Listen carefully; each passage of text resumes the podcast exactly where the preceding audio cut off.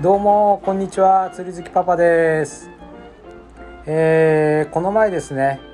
苫小牧へ行ってイワシを140匹ぐら釣ってきたんですけれども小イワシですね。でさすがに140匹釣ってきてどうしようかなと思って、えーました、まあ、最初食べてですね、えー美味しいのはあ、まあ、焼いて普通に美味しいと。で、えー次にはあ、まあ、唐揚げみたいにして、えー食べるとまあこれも美味しいと。でもまだ大量に残ってると、えーいうことで、えーつみれを作ってみました。けどつみれって難しいですね。どうしてもあの硬くてふわふわ感が出なくて2回か3回挑戦したんですがなかなかあうまくできませんでした。で、えーままただつみれにするとですね、えーグラインダーで一気にかけちゃうんで、えーフードプロセッサーにかけるんですぐにまああかなりな量のイワシがいっぺんに消費できるんですけれども、まあ、つみれにして食べる。そしてまだあだいぶ大量に残ってたので、えー今度はですね、えーつみれに全部して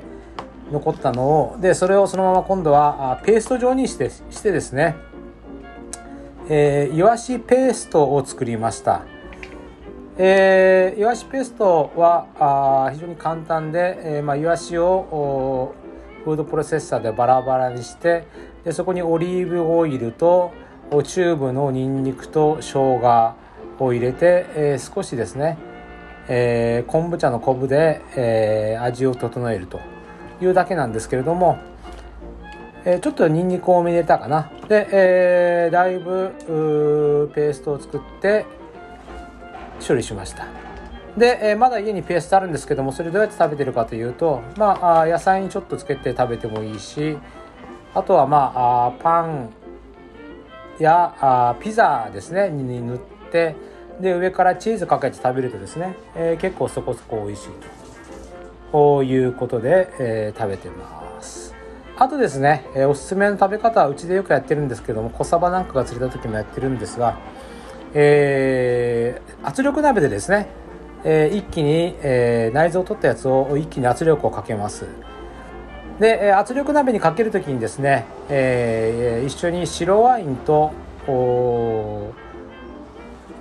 あとはオリーブオイルですねと水そしてニンニク生姜これはチューブでいいんですけどもを入れて、えーまあ、量は適当です。で、えー圧力鍋でかけると。でそうするとですね、えーイワシのオリーブ漬け的なものができます。で、えーこれ結構保存が効きますんで、えーこれにするとまあ2週間ぐらいはですねえー持つかなという感じですね。